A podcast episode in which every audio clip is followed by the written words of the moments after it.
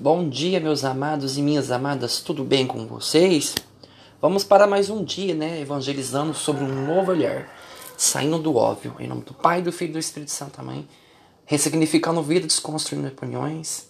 Hoje nós vamos começar com mais uma formação, né? Mais um pouco de catequese do livro Yuket, né? Mas antes disso, vamos pedir que o Espírito Santo, uma oração bem curta, nos mostra qual é o ensinamento de hoje. Divino Espírito Santo, fonte de toda a ciência, derrama sua luz sobre a minha inteligência. A pergunta do livro hoje fala assim, ó: como se Deus, como se revela Deus no Antigo Testamento?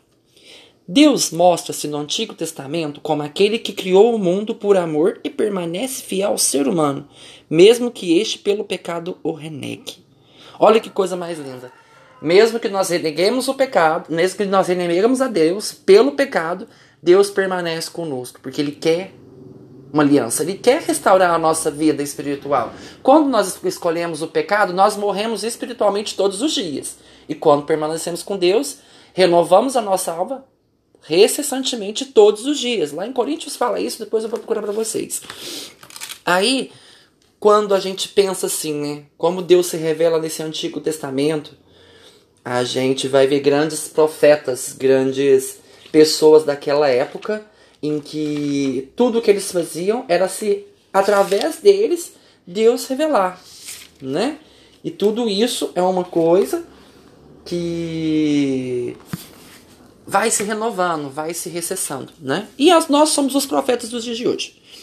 Deus deixa-se experimentar na história, como Noé faz uma aliança para salvar todos os seres vivos. Deus avista arrependido e com Noé fez uma nova aliança. Chama Abraão para fazer pai, para fazer dele o pai de um grande número de nações, ou seja, Abraão é o pai da fé, né? Porque ele abraçou a fé e através dele fez grandes feitos.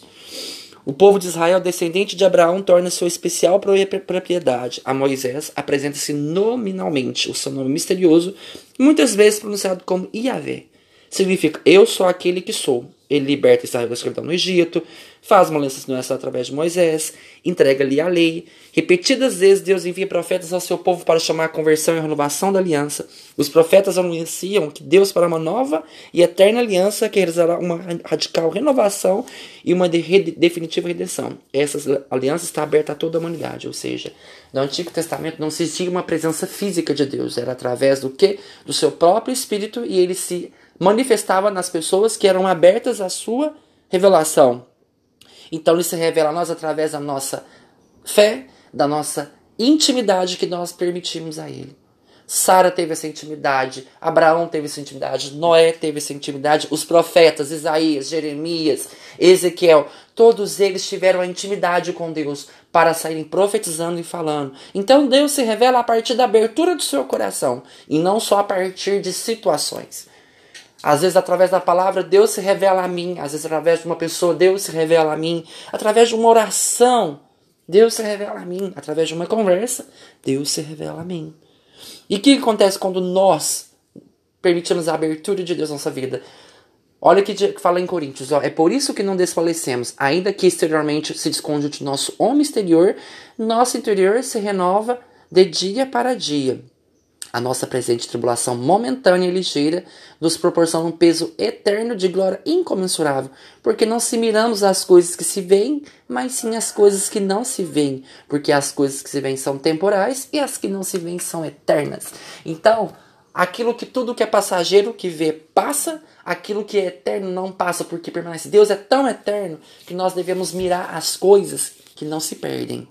Então Deus se revela a nós o tempo todo. Então, por mais que o nosso homem físico vai se desfazendo, vai se desconjuntando, a nossa alma todos os dias se renova. Ou seja, quando abraçamos a Deus, a morte espiritual vai nos abandonando e renasce uma nova vida espiritual. Assim diz João.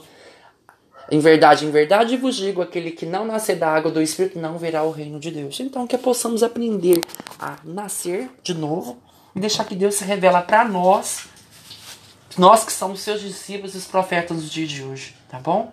E que essa formação de hoje possa tirar qualquer dúvida do seu coração. Amém? Louvado seja nosso Senhor Jesus Cristo, para sempre seja louvado.